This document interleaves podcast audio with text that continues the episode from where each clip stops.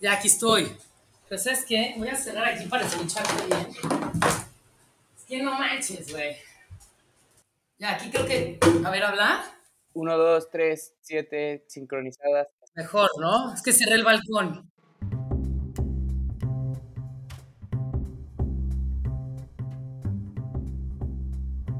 Gracias por escuchar el telescopio. Yo soy Ricardo López Cordero. Este es el podcast que uso como pretexto para hablar con personas creativas sobre los problemas y las ideas que me interesan. Es una excusa para perseguir mi propia curiosidad. Por eso la de hoy es una entrevista con la escritora Teresa Cerón.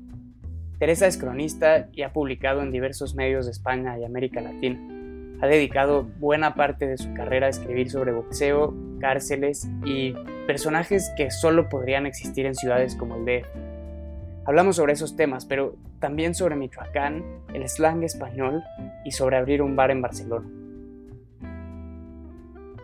Teresa Cerón, gracias por estar en el podcast. Pues gracias por invitarme. ¿Qué es lo que más te gusta del box? Uf, hay una frase que siempre me ha acompañado toda mi vida y me la enseñó mi, el, el hombre que ha sido como mi mentor en el mundo del boxeo, Rubén Carmona, el gran Rubén Carmona, y él siempre me decía que no olvidara que el golpe que me tumba es el que no veo. Y creo que eso simplemente resume la esencia del boxeo. Y yo soy una persona que me he caído muchísimas veces. Y lo que más creo que es importante de caer es pues, el volverse a parar, pero no solamente cómo te paras, ¿no? sino para qué te paras. También siento que pues, el boxeo refleja la vida. O sea, cada paso que damos estamos como al borde de, de no dar otro más. Y pues al final, o sea, vamos a caer a la lona y no hay de otra. Así que pues para mí como que el boxeo siempre ha sido como que realmente lo que rige mucho. Sobre todo yo ahí encontré como un eje que le daba mucho sentido a mi trabajo. Y no solamente a, a mi trabajo, pero para mí.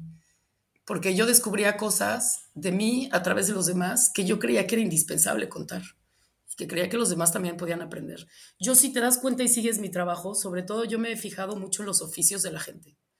A mí como que siempre me llamó la atención eh, que muchas veces uno va caminando en la calle y dicen, ah, ese es un, ese güey es un, es un idiota, es un, no sé, como que, como que la gente, o sea, ve pero no observa, ¿no? Oye pero no escucha. Entonces yo siempre como que intenté encontrar que cada uno de esos que podía parecer un cobarde, pues realmente hay una historia de valentía detrás de ellos. Y, y poco a poco así, pues me fui encontrando con el mundo del boxeo. Eh, bueno, a ver, también yo practicaba boxeo y, bueno, dejé de practicar el boxeo hace un par de años, realmente porque me embaracé y ya con mi hija pequeña pues era un poco más difícil. Y como estaba embarazada, pues obviamente el doctor me decía, Teresa, ahora no es momento de que hagas deportes de impacto, ¿no? Entonces, pues ya ahí me tuve que como que separar un poquito. Ahorita, de hecho, ahora he estado volviendo como a todo ese mundo, eh, lo cual me emociona mucho y a mi hija le encanta el boxeo. ¿Cuáles son las ficciones? Pueden ser novelas o pueden ser películas sobre... Tú le dices boxeo, yo le digo box, yo creo que tú tienes razón, pero sobre, sobre el box, ¿cuáles son las, tus ficciones favoritas? Bueno, a ver, pues Ricardo Garibay, por favor, el gran cronista de boxeo de México. Y, y, muchos te dirán que es crónica, pero, pero yo alguna vez me senté a platicar con un hombre que fue muy amigo de Ricardo Garibay y un día le pregunté, le dije, oye, ¿y cómo trabajaba Ricardo Garibay sus crónicas? ¿no? Porque yo veía que tenía muchos detalles y yo ahí era bastante más joven y, y, había empezado a veces, uh, en algunas entrevistas, utilizaba una grabadora de audio, ¿no? Entonces, cuando me senté con este hombre, le dije, oye, ¿y cómo le hacía Ricardo para, para recordar tantos detalles? Y me encantó porque se voltea y me dice, pues era un mentiroso profesional. Y le digo, ¿cómo? Me dice, sí. Yo creo que varias de las crónicas que leíste, él ni siquiera fue a ese lugar o estuvo ahí. Y como me escuché eso, dije, tienes razón. De hecho, a partir de eso, justo dije, voy a, creo que vamos a, a mandar al congelador a la grabadora. Y desde entonces prácticamente nunca la he utilizado. Muy poco grabo cosas. Cuando las he grabado, sobre todo las uso más bien para darme pistas a mí de cosas eh, visuales que quiero acordarme después en el texto. Entonces, más bien estoy grabando y a veces ni siquiera escuchas a la otra persona y soy yo diciendo así como, acuérdate del cuadro que está en la esquina que tiene una flor caída, o sea, no sé, cualquier tontería, pero, pero me voy acordando, ¿no? De eso. Entonces, más bien son como pistas para mí. Eh, bueno, Joyce Carol Oates, que pues es una mujer, una escritora Estados Unidos muy famosa por su trabajo de boxeo también. Y aunque no lo creas, una vez me regalaron un libro que es muy famoso por la historia de Million Dollar Baby, que llevó al cine Clint Eastwood, y debo confesar que yo no he visto la película. Esto no lo debería decir, pero sí he leído el cuento. Eh, es un cuento que viene en una compilación, en inglés si no me equivoco, el, el libro se titula Rope's Burn, que es un título precioso, ¿no? Que si lo traduciríamos sería como Las cuerdas queman. Y es una compilación de muchísimos cuentos de un hombre que, que, que, entra al mundo del boxeo cuando ya es mayor. O sea, no se debe tener finales de sus 30 por ahí. Y entra sobre todo como, como entrenador. Y son las historias que él va viviendo en los gimnasios, así como algunas que, le van contando en los gimnasios. Y me pareció maravilloso ese libro también. Y creo que es una de las historias de boxeo más bonitas que hay ese libro, de, bueno, o sea, el cuento de Million Dollar Baby es precioso. Digo, me, me gustó tanto cuando leí y me, me, generó como, ay, me conmovió tanto que ni siquiera quise ver la película. O sea, ya preferí yo imaginarme a todos como, como se quedaron en mi cabeza ya. ¿Y qué más he leído? He leído muchas más cositas, o sea, como cosas más cortas de boxeo que me han gustado. Eh, yo tengo un problema. Yo, a mí me gusta mucho leer, pero yo empiezo a leer y automáticamente me pongo a escribir. Entonces, o sea, yo haz de cuenta que empiezo a leer y no sé por qué, digo, no, no, uf, y me vienen ideas, y haz de cuenta que volteo el libro y me pongo a escribir en la parte de atrás. También soy una persona que, que hace a los libros, los libros los hago míos. Um, entonces me pongo a escribir y de hecho tengo muchos cuentos que he escrito a partir de que empiezo a leer un libro y no tiene nada que ver el cuento que escribo, pero me genera algo en la cabeza que me pongo a escribir. O sea, definitivamente me encanta escribir y me encanta leer, pero me gana más el ponerme a escribir. Uno de mis amigos es músico y siempre nos reíamos porque un día yo llegué con él y le dije, ah, ¿escuchaste este disco increíble de tal banda? No me acuerdo de cuál era. Y se voltea y me dice, no, Teresa, no te confundas. Yo no soy melómano, yo soy compositor. Entonces, también nos reíamos de esto. Yo le decía, es que a mí me pasa algo similar porque siempre, eh, sobre todo, bueno, eh, en algunas, cuando, cuando he formado parte de, como de, de, juntas editoriales, de repente empezaban a hablar de autores y de mil cosas, y yo, pues, era la típica que o sea, conocía la mitad. Entonces me ponía, según yo, a tratar de, de leer y saber un poco más, porque pues yo no venía de este, bueno, yo no vengo de este mundo donde tengo ni una maestría, ni un doctorado, ni o sea, de, a los siete años puse un letrero en la puerta de mi cuarto a mi madre que decía la escuela es nociva para la salud de los niños.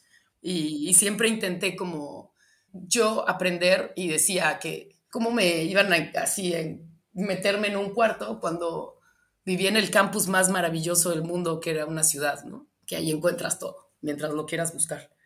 Y pues bueno, entonces yo intentaba siempre eso, pero al final me acaba ganando las ganas de simplemente inventarme algo, porque me gusta inventar cosas. ¿Quién es tu boxeador favorito? ¿Quién es? Ay, Rubén Carmona. no, no, yo no soy muy seguidora de los, de los boxeadores mainstream. Eh, veré algunas de sus peleas, pero en particular como el boxeo como más mainstream nunca de hecho ha sido el objeto de mi trabajo. Yo me he dedicado más bien a seguir a jóvenes boxeadores que están activos en los gimnasios y que todavía la idea de ganar un título mundial o, o, un título, algo muy grande, es todavía un sueño. O sea, todavía no lo he logrado. O sea, yo jamás te escribiría de Floyd Mayweather. Jamás. ¿Sabes? Como que ese, esas no son exactamente como las historias que yo busco. A ver, igual puedo hacerte una ficción, ¿no? Basada en un personaje similar, pero cuando, cuando yo trato de hacer crónicas donde quiero donde hay cosas que quiero contar porque a mí me, me, mueven y simplemente es algo que quiero decirle al mundo, siempre intento buscar eh, como gente como muy real, ¿no? Como muy con la que yo empatizo, con la que yo me veo ahí y con los que también yo siento que puedo llegar a una comunicación muy fácil y muy fluida. Eh, yo por lo general no, no hago una entrevista con una persona y ya. O sea, aunque el texto sea corto, yo llevo relaciones muy largas con, con con mi, con mis sujetos, si lo quieres poner así, aunque suena horrible, ¿no? Eh, tengo una crónica que escribí sobre Santa Marta, Catitla. Eh, se llama, la titulé Ciudad Puz. Bueno, creo que luego me le cambiaron el título. dice Crónica de Santa Marta, porque como mis títulos luego no son muy comerciales, me los cambian. Pero para escribir esa crónica, o sea, yo fui seis meses al penal. ¿Sabes? O sea, durante seis meses iba cada semana, pasaba dos, tres horas en el penal. Y a partir de eso, para poder lograr esa confianza, para que me contaran eso que yo creía que es lo que por lo general está entre líneas, pues fue el tiempo que me tomó. Y así, pues otras muchísimas historias. De hecho, yo luego les bromeaba, les decía que, que mis historias son un poquito al estilo Garibay, entre ficción y no, aunque algunas sean como, pues sí, como muy, digamos, periodísticas, o sea, como muy de periodismo, pero, pero no. También tiene ahí como mucha mano mágica de otras cosas. Si voy eh, a México en los próximos meses, una de mis paradas obligadas. Bueno, alto, alto, alto. Sí hay un boxeador que ha sido muy importante en mi vida. Yo nunca lo conocí, pero de hecho, bueno, yo tengo, así como me gusta inventar historias, me gusta inventar historias desde otros lados. Y yo tengo un bar, porque los bares son hervideros de historias. Entonces me divierto muchísimo y de ahí saco mil cosas también. Pero yo, de hecho, mi bar, cuando comencé este proyecto en México, que fue hace muchos años, eh, el de México ya no es mío, yo lo tuve que traspasar en la pandemia, pero siempre lo que ha sido la esencia de ese lugar, yo siempre dije que ha sido un pequeño altar a Rodolfo el Chango Casanova, que es eh, uno de los boxeadores más importantes de los años del boxeo mexicano. Él, no sé si lo conozcas, tiene una historia pues de triunfo maravillosa y también de una desolación y tristeza brutal, ¿no? Yo creo que Rodolfo el Chango Casanova representa para mí algo muy importante que son los grandes ídolos perdidos de los barrios. Cuando uno rasca, ¿no? Las historias del barrio, siempre llegas a estos personajes que simplemente igual y hoy no quedan, que no permearon hasta nuestra memoria, pero, pero que en su momento fueron los grandes forjadores de la historia de hoy. Y él yo creo que es prácticamente uno de los que son los cimientos del boxeo de hoy, tanto de México como del mundo.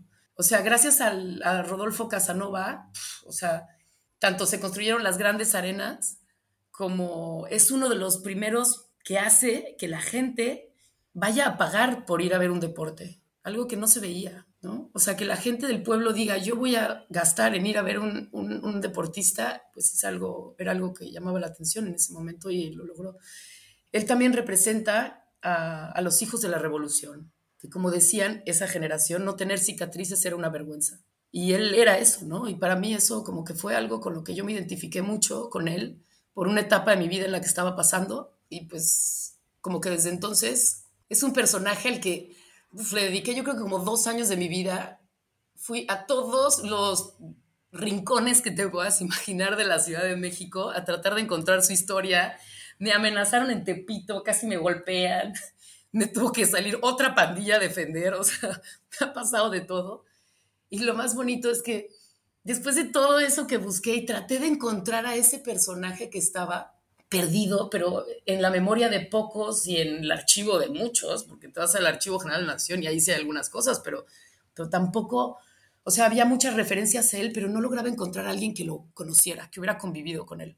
Eso fue prácticamente imposible. Encontré a una persona nada más que lo había conocido cuando él había estado encerrado en la Castañeda, que era el manicomio de esa época, en la actual, donde están ahora las torres de Mixcoac. Y esa persona, lo poco que me pudo decir, también era casi nada. Pero, y, me acuerdo que me dijeron muy bien, y eso, así fue un momento en el que me dijeron, busca su tumba. Él está, en, él está enterrado en un, en un pequeño panteón, bueno, ni es tan pequeño panteón, que está ahí también en Mixcoac, al que le llaman el Panteón de los Olvidados.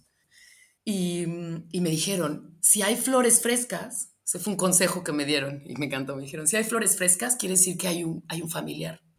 Y cuando llegué por fin a la tumba, después de que me costó muchísimo, porque obviamente ahí en la noche se meten los drogadictos y se roban todo lo que tenga metal o lo que fierro, lo que sea que puedan robar, ¿no? Entonces la tumba está, bueno, saqueada, arrancada, destruida, no sé qué. Pero lo único que había era un ramo de flores, pero eran unas siempre vivas. Y yo, no, o sea, no hay ni un familiar aquí.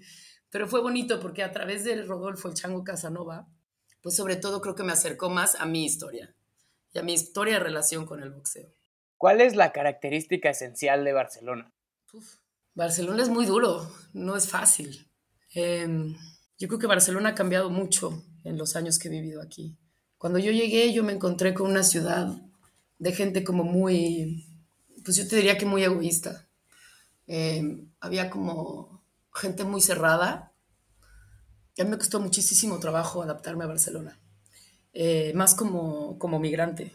La condición de ser migrante es difícil en cualquier lugar donde estés.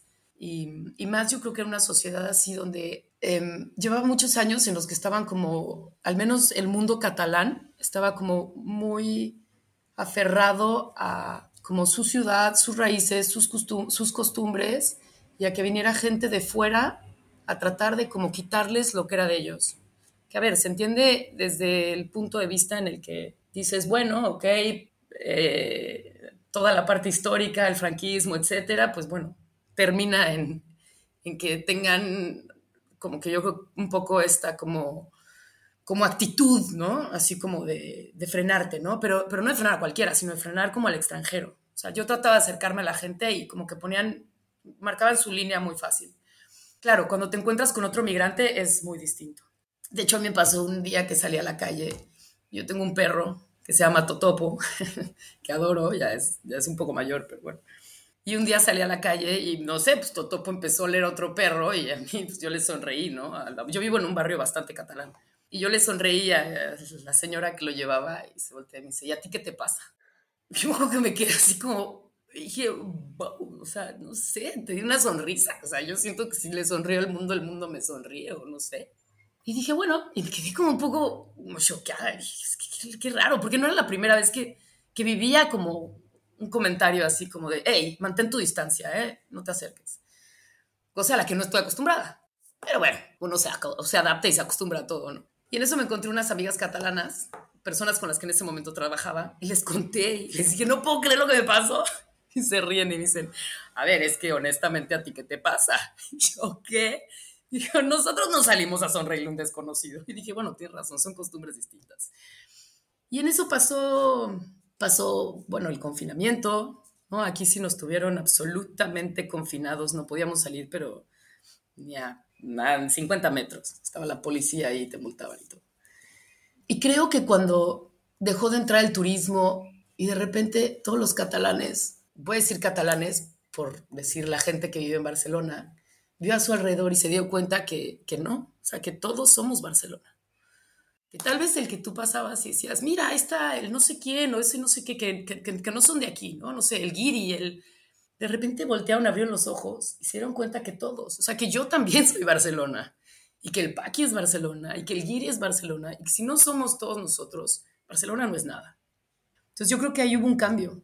Entonces yo creo que la Barcelona a la que yo llegué, a la Barcelona en la que estoy ahora, eh, es bastante distinta. Yo creo que hasta para mejor, la verdad, en mi opinión. Igual y también es que llevo más tiempo y me he acostumbrado. E igual y yo ahora soy como ellos. Y cuando alguien me sonríe les digo, ¿y a ti qué te pasa? Pero no. ¿Cuáles son tus palabras favoritas del, del slang español? Ostras, flipar. Me muero con flipar. Pillar. Me encanta la palabra pillar. ¿Qué otra me gusta? Esas me encantan. O sea, no puedo creer que las usen. O sea, me parece como... Bueno, ordenador creo que es la palabra que más odio, ¿eh? Esa, esa ya había que sacar la antítesis. Joder, tío. ¿Hay palabras mexicanas que te gustaría que los españoles adoptaran? Todas. O sea, a mí me encantaría que entendieran perfecto, sobre todo cuando le dices, no andes chingando, cabrón. Que nunca entienden. No entienden. O le dices, no mames, güey. No entienden. Pero, pero son chistosos, porque luego algunos sí también les gusta hacer la broma de como que de invitarnos, porque siempre les gusta invitar a los mexicanos. ¿Qué parte de tu temperamento dirías que es más michoacano? Todo. Yo crecí en Michoacán. Eh, yo no nací en Michoacán. Yo nací, yo nací en Inglaterra, pero no soy inglesa. Nací en la ciudad de Cambridge y de pequeña mis padres me llevaron a... Es más, al primer lugar donde me, me fui de Cambridge, me fui a, a Siracuaretiro, Michoacán. O sea, como dicen, el pueblo la zona donde termina el frío y empieza el calor. Es, es balcón a tierra caliente. Es un pequeño pueblecito que está antes de llegar a Uruapan, eh, donde hay un chingo de alacranes, y donde los guamazos se ponen chingones. Cuando, cuando la tierra ahí se calienta de verdad, todos tienen que salir corriendo. Y después ya me mudé, creo que pasé muy, muy poco tiempo en la Ciudad de México, en lo que nos mudamos a Morelia. Y ya, de ahí crecí en Morelia hasta los 13 años que mis papás me mandaron un internado a Inglaterra. Y ya después me volví a, me mudé a la Ciudad de México. Esa como la parte cuando era más chica. Y yo creo que totalmente mi temperamento es, michoacano. O sea, yo hablo así porque yo crecí en la calle, en la tiendita de la esquina de mi casa, eh, con mis dos mejores amigas a las que veía. Y aparte crecimos, pues sí, crecimos al final de cuentas en un, en un lugar donde, o sea, violencia había, pero para nosotros nunca nos iba a hacer nada. Em, entonces yo creo que yo de ahí, pues aquel que la verdad hay muchísimas cosas que como que no me dan miedo, al contrario, o sea, si estoy metida en ciertos ambientes, me siento bien. Cuando más bien me sacan un ambiente así como muy, otra palabra buena española, muy pijilla, muy fresa, ahí es donde más bien luego como que me, como que me saco de pedo. Y eso que luego ya también fui a universidad un poco más fresa, pero como que siempre me gustó más pasar el día en la calle, como en el barrio. Es más, cuando ya era cuando debo haber tenido como unos 10, 11 años, pues mis primas vivían en la Ciudad de México. Entonces siempre iba a verlas. Claro que cuando eres más chiquito, pues es que hay cosas que, que, ni estás, que ni valoras tanto, ¿no? Y cuando llegaba, ya cuando tenía 10, 11 años, yo me acuerdo que llegaba a la Ciudad de México y lo primero que les preguntaba a mis primas era cómo podían vivir en un lugar así, donde ellas no pueden abrir la puerta y salir solas a la calle, o simplemente hacer lo que quisieran hacer. O sea, yo me acuerdo que con, con, Ale, por ejemplo, era como de un día, oye, ¿por qué no vamos al establo de junto y compramos leche bronca y hacemos nuestro primer negocio de mantequilla? Porque habíamos ido a un curso en Erongarícuaro, Michoacán, donde nos habían enseñado a hacer lácteos. Entonces íbamos y así empezábamos nuestro supuesto primer negocio a los ocho años, ¿no? Pero nos íbamos solas, o sea, yo le hablaba sola por teléfono, él decía, te veo en la esquina, yo había cerrado la puerta de mi casa, me iba, íbamos a buscar la leche bronca y siempre sabíamos, ¿eh? Que en la casa allá vivía un narco que el de allá era, tenía tigres. Luego nos íbamos y nos asomamos a ver los tigres de los narcos. Pero son cosas que están ya como en tu vida, ¿no? No sé, o sea, yo después que me dedicaba a hacer pura crónica de calle, pues no me daba, no sé, o sea, no me sentía ninguna forma como fuera de mi lugar. Simplemente estaba en las calles, ¿no? Entonces yo ya sabía que en la calle el miedo no huele, apesta. Y ese sí lo, y ese sí lo reconocen los buitres, ¿no? Entonces hay que tener cuidado. ¿Cuál es el número óptimo de vasitos de charanda que uno debe tomar en una sobremesa michoacana? Puta, yo creo que depende. ¿Antes, durante o después de comer? No, después de comer. Ya comiste, estás en la sobremesa, apenas está como echándose para atrás el anfitrión. A ver, a mí me gusta mucho la charanda y yo me puedo... Es que es fuerte la charanda, unos tres, güey. Ya la cuarta digo que ya perdiste el horizonte. ¿Crees que a la charanda le, le pueda pasar en algún momento lo que le pasó al mezcal? Mm, no sé y no creo. O sea, debería pasarle, pero, pero yo entiendo, por lo que tengo entendido, la charanda tiene denominación de origen, o al menos hasta donde yo me quedé se estaba consiguiendo la denominación de origen, y es una zona muy, muy, muy pequeña en Michoacán. O sea, porque Michoacán es tierra charanda, por eso, pero charanda por el color charanda. Entonces, al charanda se le llama, pero la charanda o sea, la charanda es un ron, más o menos, porque es de caña. O sea, es un aguardiente de caña. Pero es buenísima. O sea, yo creo que en calidad es una de las, de las bebidas. Ahora es muy fuerte, ¿no? Por eso es que con cuidado. Pero pues es una bebida, aparte que se hace como con la caña de esa zona, que cuenta con unas características muy particulares. O sea, justo esta zona de la que estamos hablando, cerca de Siracuaretiro, por Uruapan, por ahí, esa es la zona de la charanda. Y lo que sucede es que esa zona que digo que es balcón a tierra caliente, la parte, la parte alta que viene de la meseta purépecha y todo eso son, es, zona volcánica. Entonces todo el agua que pasa por ahí se filtra y es el agua que se utiliza en esa zona para el riego de la charanda. Entonces todo eso es lo que le da como ciertas propiedades a que la caña de esa zona sea de esa calidad y por la cual se hace la charanda. A ver, esa es la historia que yo me sé de, Michoacán. Seguramente llega un historiador y igual dice que soy una mentirosa, pero bueno, al final de cuentas también las leyendas son bonitas. Cuando vas a México, ¿qué son las, las cosas que haces sí o sí, los lugares que visitas, las personas a las que ves, lo que quieres comer? Bueno, lo primero que hago es un taco de nopal. No hay nada en mi vida que me guste más que el nopal. Amo los nopales. Siempre he dicho que soy nopalera. O sea, amo el nopal. No puedo con el nopal. Entonces llego y lo primero que me echo son mis nopalitos. Antes que mi taquito al pastor, mis nopalitos. Después me echo una michelada, así como de dos litros, así, porque me mata la michelada. O sea, creo que es la reina de la coctelería en México y el mundo. Me fascina. O sea, creo que es la bebida más perfecta que existe. Cuando bebo michelada, hasta me hago creyente, ¿no? O sea, algo raro ahí pasa. Y ya después le hablo a mi banda y nos vemos. Yo soy muy amiguera. Me encanta tener amigos. Entonces, a todos lados que llego intento ahí cotorrear y, tengo pues, un grupo de amigos muy bonito en México. Entonces, siempre los veo. Eh, bueno, también cuando veo, yo tengo una relación muy cercana con, con amigos que son músicos, entonces también siempre llegando, pues me voy ahí a los estudios con ellos, porque yo mucho tiempo me dedico a la radio, entonces eh, trabajo de estudio es algo que siempre me ha acompañado y me gusta. De hecho, escribo mucho porque yo escribía también muchos guiones de radio. Hago eso. ¿Y alguna otra cosa especial que haga? A ver, siempre me fascina cuando llego, o sea, ese camino del aeropuerto a mi casa, donde veo que simplemente los espectaculares siempre son los mismos. Entonces, cuando llego siempre me siento en casa porque digo, nada ha cambiado. Solo veo que mis amigos se van mudando de zonas en la ciudad. Y tristemente lo que sí me ha pasado las últimas veces es que cada vez veo más fea la Roma y la Condesa. No sé por qué. Y menos quiero estar ahí. Pero me gusta, como que cada vez que voy, de hecho al contrario, como que disfruto otras zonas nuevas de la Ciudad de México. Antes me movía mucho por ahí porque mis amigos vivían mucho por ahí y se movían mucho por ahí. Yo, yo vivía en la colonia Juárez, pero, pero pues me ibas yendo hacia allá. Pero ahora cada vez que voy como que me gusta menos. Me gusta más intentar ir a lugares que nada que ver. ¿Qué piensas de la idea del artista torturado? Como que la única forma de, crear y de lograr eh, encontrarte con las musas es tener una vida muy dura y muy triste y igual con unas condiciones físicas terribles. Pues a ver, el estereotipo del artista torturado, pues no sé, como que nunca lo he... Pero, pero lo que sí creo es que a veces cuando uno toca fondo o hay algo que te duele o te lastima, o, pues a veces te, te, te genera crear otras cosas. Em, o sea, definitivamente, pues digo que el dolor y el miedo también, ¿no? O sea, son chispas de creación. Eh, lo que no creo, o sea, sí no creo en el, en el latigazo, ¿me explico?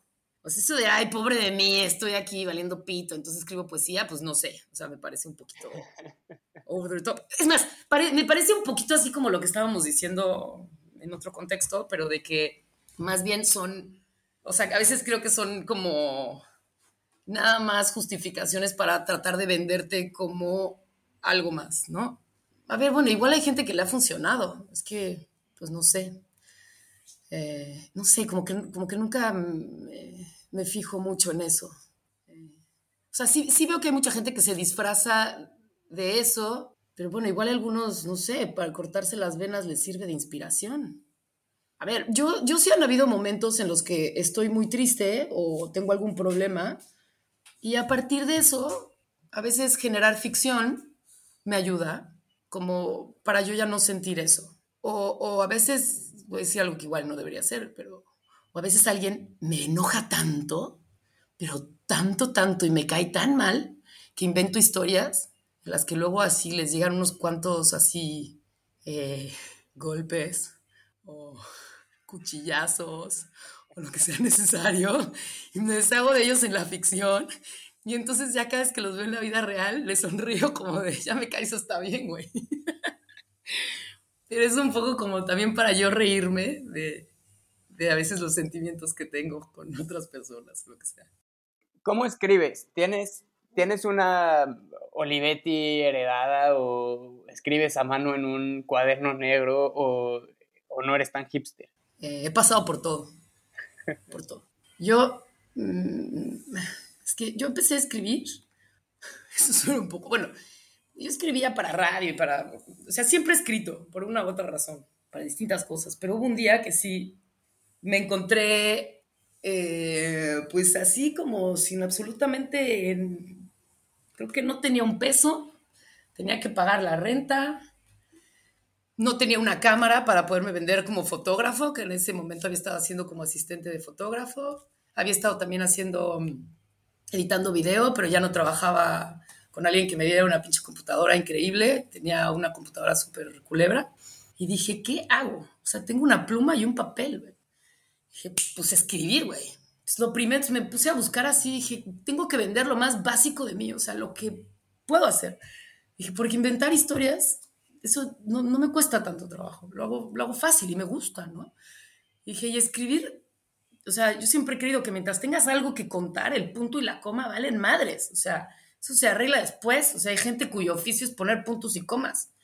Y el estilo literario, pues, se va creando con el tiempo, tú lo vas trabajando. Y también así vas descubriendo cómo te gusta a ti contar las cosas. No solamente lo que quieres contar, sino cómo lo quieres contar. Y pues, ahora sí que me empecé a vender como escritora y como investigadora. Y obviamente los primeros que me contrataron fueron los de un blog para escribir para bajar de peso. Entonces, al principio era una mentirosa profesional que escribía a mujeres para bajar de peso, ¿no? Entonces yo les escribía como si fuera nutrióloga casi, les ponía qué convenía y qué no convenía, y que si el plátano, y que si la sandía, no sé. Pero hasta eso me, me divertía, yo decía, es que es un gran reto, porque tengo que hacer un texto que me quieran leer. O sea, de hecho, esto era, yo trabajaba para una empresa que era una farmacéutica, pero ellos tenían un proyecto de un blog y ahí necesitaban un escritor.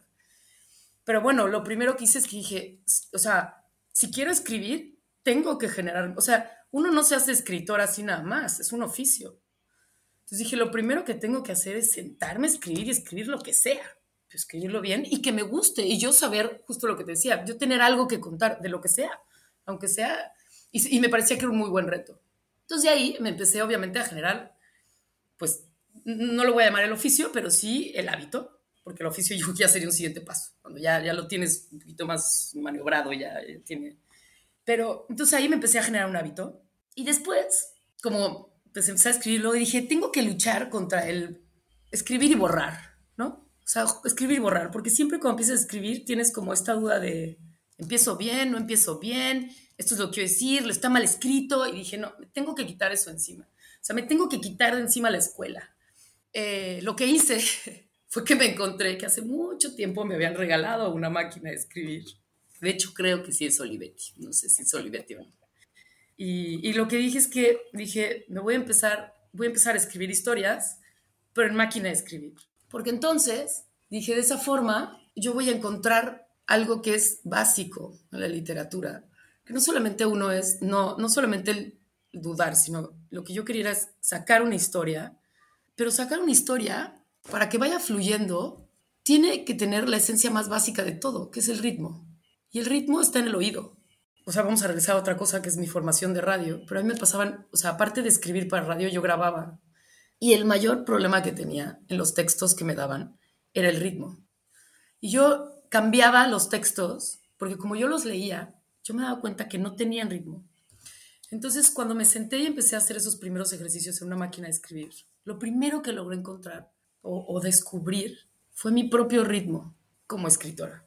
Y desde entonces, yo siempre que escribo, escribo con el oído. O sea, aunque la historia salga, digamos, de mis entrañas, el ritmo sale de mi oído, ¿no? Pero para llegar a ese ritmo, lo de la máquina de escribir que te digo que funciona a diferencia de, una, de un ordenador, una pinche computadora, es que cuando estás escribiendo en la computadora, como es tan fácil borrar, vuelves a empezar. Y en el otro no, ya no puedes borrar, tienes que seguir. Entonces sigues y sigues y sigues y al forzarte a seguir llega un momento que simplemente es como algo, es como una chispa mágica, que entonces ya simplemente entraste en ese ritmo y ya la historia solita empieza a salir y se empieza a contar. Pero bueno, yo empecé a hacer eso y así escribía. Después ya dejé la máquina de escribir y después a mí me encanta escribir a mano. Yo escribo muchísimo a mano. Y no, pero no escribo en una libreta Moleskine negra divina, no. Eh, me compro cualquier libretita que tenga, sí que tenga líneas, porque me siento un poco más cómoda, porque yo escribo bastante chueco y medio feo. Entonces, si no, nada más empiezo a hacer anotaciones. Escribo también muchísimo en mi celular. He escrito crónicas enteras en mi celular porque también escribo a horas muy extrañas. Yo, yo soy una persona que duerme muy bien, pero muchas veces cuando estoy escribiendo una historia, de repente a medianoche, así, en mis sueños, ¡pum! Me levanto y digo, ¡Ah! esto es lo que sigue. Y a veces agarro el celular y, lo escribo. Y luego ya como que lo, lo, voy, lo voy moviendo de lado a lado. ¿Sabes dónde escribía muchísimo? Y ahora últimamente lo he dejado de hacer, pero eso fue un ejercicio que hice mucho tiempo y me divertía muchísimo. Sobre todo en la Ciudad de México, porque viajaba. Yo desde hace muchísimos años decidí que ya no quería volver a usar un automóvil, a menos que fuera realmente necesario. Pero si no, yo intento que a donde tenga que llegar, en bicicleta, de ahí la siguiente opción es transporte público, y si no llego de esa forma, no tengo por qué estar ahí. Entonces, usaba mucho el metro y las distancias de metro en México son largas, seis paradas, ¿no? Pero el suficiente tiempo como para que tú puedas, pues, tener a tu alrededor todos los elementos necesarios para inventar una historia. Pero también tienes un tiempo. Entonces yo agarraba y decía, ok, me voy a subir en esta estación y para cuando llegue a tal, tengo que haber escrito un cuento que suceda en este vagón con la gente que está a mi alrededor. ¿qué? Y, así, y así me inventaba historias. Entonces me sentaba y decía, tengo cinco estaciones, invéntate un conflicto. Pum, pum, pum, y empezaba a inventar, o invéntate este personaje, ¿cómo será? ¿Cómo, cómo pensará? ¿Qué es? ¿De dónde vendrá?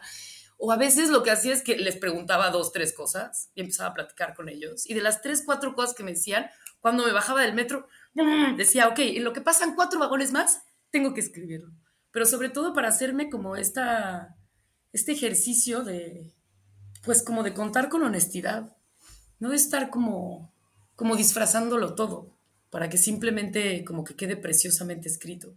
Em, es algo con lo que yo como que siempre he sentido que es un poco distinto, igual y porque yo no vengo de una formación de letras. De hecho, me acuerdo que una vez como me dejaron ya una primera crónica que era como un poquito más, más cool, ¿no? Ya para una revista así como más nice y, y ese tipo de cosas estaba tan nerviosa que escribí una historia y era de boxeo lo que me pedían, porque yo ya estaba escribiendo cosas de boxeo. Y yo escribí así, pero yo solo hago crónica, ¿eh? yo, yo me especializo en crónica. Y ahí intenté hacer, pero como una crónica así, como si fuera como de escuela casi. Y me acuerdo que la leyó alguien y me dijo, no, Teresa, esto está pésimo, es una porquería. Me dijeron, a ver, aquí tienes una gran investigación. Me dijeron, pero la literatura nace el corazón. Y la tiré a la basura, o sea, la destruí y me senté y dije, voy a escribir sin coraje, sin temor, voy a escribir desde el corazón. Y no paré hasta poner el punto final. Y ya, y de hecho a partir de, de ese día dije, pues siempre voy a escribir así. Y sobre todo voy a intentar que cuando me critiquen o cuando digan que, que no soy lo suficientemente buena porque no tengo una maestría, no tengo un doctorado, es más, no tengo título universitario, nunca me quise graduar. O sea, terminé la carrera porque mi madre me forzó casi, y solo para que ella estuviera feliz. pero dije, el título ni madres, ese yo no lo quiero. Pues bueno, así poco a poco es que, que, he ido como que yo forzando pues mi escritura. Ahora, ahora estoy haciendo proyectos bastante diferentes porque los últimos años me he, dedicado, los últimos, me he dedicado a escribir más bien, o sea, siempre crónica, pero estos últimos años me he basado muchísimo más en la ficción entonces, y, sobre todo he intentado escribir crónicas mucho más largas, ¿no? Mucho más complejas. ¿Qué aprendiste de Héctor Aguilar Camín? Uf, todo. Wow. Qué bonito. Aprendí. Mira, fíjate que de Héctor Aguilar Camín aprendí que, que uno no tiene que hacer una maestría para escribir, que uno simplemente tiene que escribir. Y poco a poco descubrirá que está haciendo o no literatura. Pero Aguilar Camín, yo creo que es una de las personas, junto con Héctor de Mauleón, que que más me influyeron en que uno definitivamente siempre tiene que escribir y hacer lo que uno quiera. Y que hay que hacerlo hasta el fin. Uy, si hay alguien a quien le agradezco así enormemente es a don Héctor Aguilar Camín por la oportunidad que, metió, que me dio y que todavía, o sea, siempre he tenido las puertas abiertas con ellos y es maravilloso, es, es increíble. Y, y él tiene como una una visión increíble porque todo lo ve desde el ojo como es historiador, tiene una, como una visión como muy, muy general de las cosas y luego como uno debe ir encontrando esos detalles, ¿no? Que son los que hacen la diferencia en las historias. Yo espero poder en algún momento regresar a México y volver a trabajar a su lado, porque es increíble. Y no solamente él, sino aparte es increíble el equipo que él ha logrado armar y lo, al menos la etapa en la que yo estuve, la forma en la que entre todos lográbamos llevar a cabo números que en ese momento probablemente ningún otro medio hubiera, hubiera apostado por publicar, yo estaba, yo, yo hubo una etapa en la que estaba muy metida con, con el tema de los animales y las legislaciones, etcétera. Me ha habido un rato a África, ya me estoy estudiando allá como manejo de fauna y, y traía como, como, temas que a, a, mí me sonaban en la cabeza y me interesaban. Y él siempre, o sea, me dio rienda suelta a que hiciera lo que quisiera, que pro propusiera lo que quisiera, siempre y cuando lo propusiera en tiempo y en forma, y tenía su apoyo. Yo creo que aparte de ser un gran jefe, creo que es un gran amigo. Es una persona a la que admiro muchísimo, muchísimo. Y yo siempre le dije, don Héctor, yo soy como los perros, fiel. Cuando me necesiten, aquí estoy. eh, ahora, pues obviamente por la distancia, pues es mucho más difícil. Los horarios, pues yo, al principio yo creía que perfectamente me podía comunicar con México en cualquier momento y nunca perder el contacto, pero la verdad es que es imposible porque cuando uno hace aquí el día y ya estás agotado y estás terminando, México despierta. Pero sí, de hecho yo creo que una de las etapas más bonitas de, de mi vida y formación es definitivamente la revista Nexus. Y aparte, o sea, Héctor Aguilar, que a mí yo sí fue ese gran profesor que nunca tuve. Y me recomendó esa gran lectura que es Lectures on Literature, que todos deben leer. Teresa Cerón, mil gracias por, por el tiempo y, y, por ser tan generosa con las respuestas. Se me quedaron como 70 preguntas en el tintero, así que ojalá regreses en unos meses. Es que hablo mucho. Y luego digo pura jalada, pero aparte empiezo en un lugar y salto al otro, que es de lo que siempre me regañan. es un, un, una buena herramienta el cronista. Pues mira, buena o mala no sé, pero a mí me gusta. Y al final, este camino solo lo marcho yo. Así que a ser felices y divertirnos. Y la verdad es que, no sé, a mí me gusta pasarla bien, como digo, soy lo más joven que voy a ser, porque mañana voy a estar más grande. Y para atrás ni para agarrar vuelo. Así que mejor a divertirnos hoy. Mil gracias, Teresa, un abrazo. Te mando un beso, muchas gracias a ti. Mil gracias por escuchar este episodio del Telescopio. Si este ejercicio les parece útil o cuando menos entretenido, por favor compártanlo con alguien a quien crean que le puede interesar. Si tienen un minuto, por favor escriban una reseña o califiquen el podcast en la aplicación en la que lo escuchan. Sirve para que más personas lo encuentren. Otra vez gracias y hasta la próxima.